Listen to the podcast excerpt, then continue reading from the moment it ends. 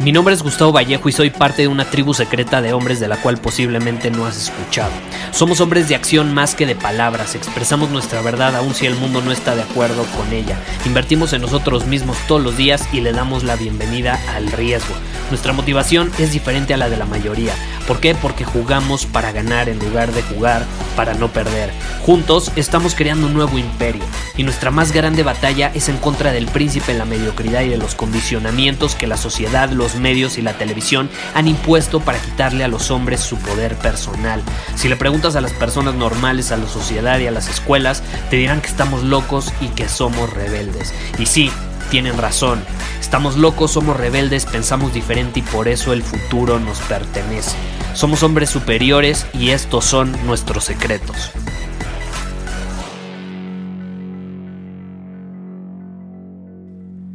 El cementerio es el lugar más rico de la tierra. ¿Sabes por qué? Porque es ahí donde encontrarás todas las esperanzas y sueños que nunca se cumplieron, los libros que nunca se escribieron, las canciones que nunca se cantaron, los inventos que nunca se compartieron, las curas que nunca se descubrieron. Todo porque alguien tenía demasiado miedo de actuar. Esa frase puede doler en lo más profundo de nuestra alma, ¿estás de acuerdo? Y me encanta, me encanta esa frase. Te voy a ser honesto, no sé quién la dijo, la tengo en mi app de notas.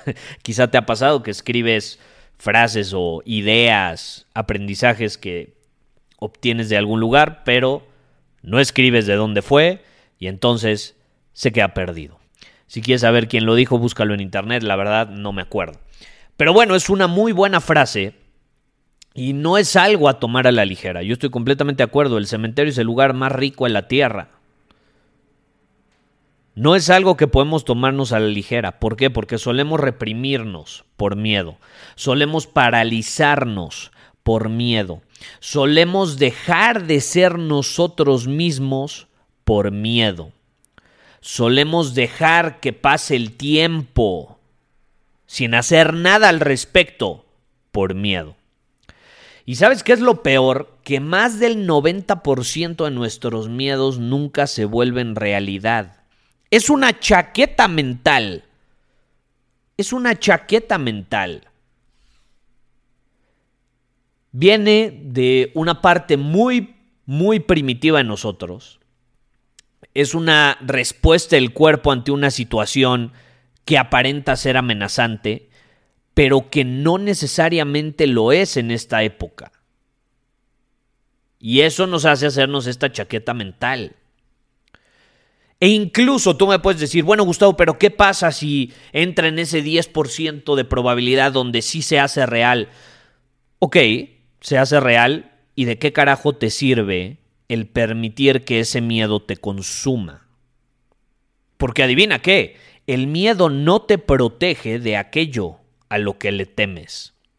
Entonces, incluso aquello a lo que le temes se vuelve realidad, ¿de qué carajo te sirve darle tu poder personal a ese miedo? ¿De qué te sirve? El miedo no es un buen aliado porque jamás te va a defender de las cosas a las que le, tienes miedo. Jamás va a hacer que las cosas mejoren. El miedo te paraliza, te hace un espectador, te convierte en un espectador. Tengo un episodio del podcast que es uno de los más descargados de siempre, que es ser un espectador versus ser un jugador.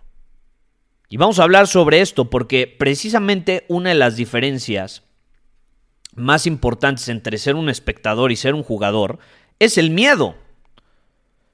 El miedo te hace espectador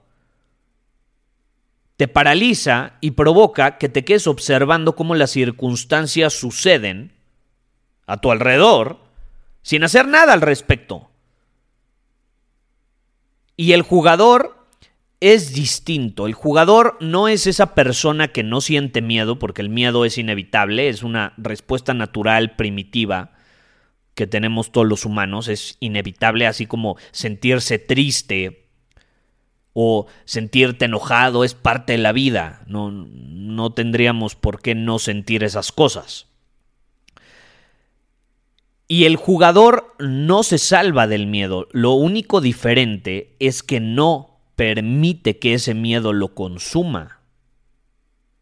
Elige actuar. Está en constante movimiento. Está de acuerdo con perder. Sabe que es parte del juego. El jugador va a perder eventualmente. Pero eso significa que a lo mejor está cada vez más cerca de ganar. Y aquí hay una diferencia muy importante entre el jugador y el espectador. El jugador tiene un deseo más grande de jugar, de competir, de estar en movimiento, que el mismo miedo que siente. Es decir, su deseo supera a su miedo. Y ahí está la clave. Su pasión supera al miedo. Eso significa que su más grande aliado es el deseo, es la pasión de salir adelante. Por eso hace que las cosas sucedan. Mueve las piezas del tablero para ver cómo puede ganar. El espectador solo observa y dice, ah, está horrible, está difícil, está incómodo, me quedo paralizado, me da miedo. Y se mantiene en el mismo lugar. ¿Eso qué significa? Que su pasión y su deseo no es suficientemente grande. Su miedo supera esas cosas. Luego llegan personas que me escriben por Instagram y me dicen, Gustavo, es que estoy procrastinando, es que me cuesta eh, sacar este proyecto adelante, etc. Y entonces le digo, bueno, güey, entonces está bien, te cuesta, a mí me cuesta, a todos nos cuesta. ¿Quién dijo que iba a ser fácil? Pero ¿qué haces tú perdiendo el tiempo escribiéndome? Diciendo que te cuesta y por qué mejor no te pones a actuar y a buscar soluciones. Está paralizado, está paralizado y busca maneras de justificar esa parálisis. Eso es lo que hace el miedo. Se empieza a apoderar de ti a tal grado donde velo como, como un virus que empieza a recorrer todo tu cuerpo, se empieza a apoderar de ti porque tú lo permites. Y empieza a circular por todo tu cuerpo a tal grado donde eventualmente llega a tu cabeza, se apodera de tu cabeza y entonces es como si te estuvieran dominando y empieza a buscar justificaciones para seguir paralizado. Es que está difícil, es que no me va a funcionar, es que yo no soy bueno para esto, es que qué pasa si se burlan de mí, es que qué pasa si no están de acuerdo conmigo, es que qué pasa si esto, qué pasa si el otro, y empieza a hacer suposiciones de cosas que probablemente ni siquiera van a suceder. Como decíamos, la mayor parte de los miedos ni siquiera se vuelven reales. ¿Quién de aquí no le tiene miedo a las alturas? A mí me dan miedo las alturas. Y te paraliza, ¿no? Si estás en un lugar muy alto y volteas hacia abajo, como que te quedas paralizado, sientes ese miedo recorrer tu cuerpo y te empiezas a imaginar cosas. ¿Es, real? No, no es real. ¿Vas a acabar aplastado en el piso? No. Pero lo sientes. Y es una gran prueba. Eso yo lo hacía para entrenar mi miedo. ¿Quieres entrenar tu miedo? Yo te recomiendo dos cosas. Voltea hacia abajo en un lugar muy alto, obviamente que sea seguro. No estoy diciendo que en, eh, el pico de una montaña, en medio de una tormenta invernal, pues no. Eh, pero en un lugar muy alto, voltea hacia abajo y observa con curiosidad tu cuerpo. ¿Qué sientes? Asimílalo, respíralo, siéntelo, pero no permitas que te domine. Y número dos, oblígate a hablar en público. Si tú puedes hacer principalmente lo de hablar en público, si tú puedes hablar en público, yo te puedo garantizar que vas a mejorar tu capacidad de lidiar con el miedo, de asimilarlo, de sentirlo, de ah, hacer que recorra tu cuerpo, pero no permitir que te domine. No es lo mismo observar al miedo recorrer cada fibra de tu cuerpo, pero tú manteniendo el control de tu mente, a permitir que recorra tu cuerpo y eventualmente se apodere de tu mente y te paralice. No es lo mismo. Entonces hay que entrenarnos para conseguirlo. Es la única forma de ser un jugador en lugar de un espectador. ¿Qué prefieres ser? ¿Qué prefieres ser?